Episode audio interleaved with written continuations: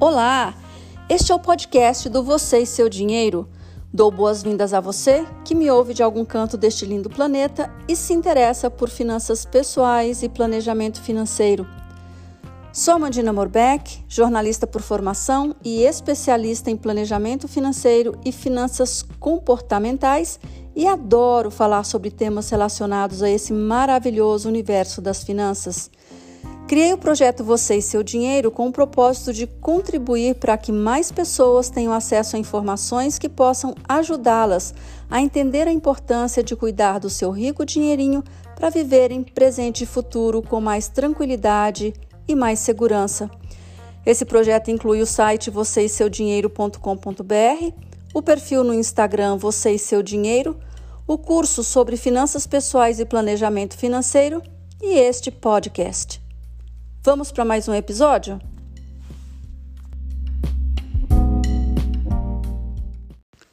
Um tempo atrás, li um artigo escrito pela educadora financeira Carol Sandler sobre o quanto os casais cometem menos erros quando ambos cuidam das finanças.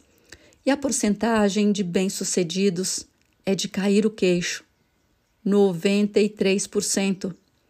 De acordo com a autora, esse dado foi levantado por meio de uma pesquisa feita pelo banco suíço BS e também mostrou que no mundo 74% das mulheres tiveram uma surpresa financeira negativa quando se divorciaram ou ficaram viúvas. Esse é um dado assustador, obtido em conversas com 3.700 mulheres, pois mostra como as finanças do casal podem ser bem diferentes daquilo que um dos parceiros na maioria o homem deixa transparecer.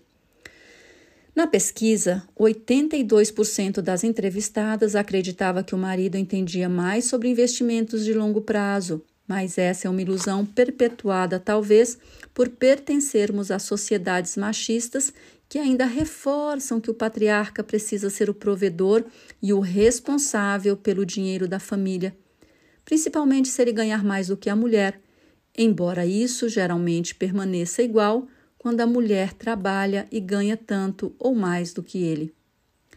Nos cursos que ministro e os participantes são de ambos os gêneros, não há diferença em relação ao desconhecimento sobre finanças, sobre planejamento financeiro e sobre investimentos. Sem contar que quando as coisas vão bem, todos se beneficiam. A família inteira fica bem mas quando vão mal, todos padecem e muitas vezes são pegos de surpresa com a necessidade de restrições ou com a descoberta de dívidas, geralmente após a morte do cônjuge, como aconteceu com uma amiga minha anos atrás. Portanto, é fundamental que os assuntos financeiros sejam tratados com abertura e sinceridade, envolvendo o casal e filhos, quando for o caso, em prol de um objetivo maior e que seja positivo para todo mundo. Por isso, não tenha vergonha e envolva-se na história financeira de sua família. Não tem problema algum delegar responsabilidades financeiras entre o casal, mas é muito importante haver acompanhamento e discussão saudável a respeito do dinheiro que entra e que sai no dia a dia e para os projetos familiares e pessoais. Entender sobre finanças é uma necessidade para todas as pessoas, independentemente do gênero, do quanto ganham, no que trabalham, o que estudaram. O que diferencia os projetos familiares dos pessoais, Amã? Por exemplo, fazer uma pós-graduação é um projeto pessoal que tem custo, mas que vai impactar no orçamento familiar.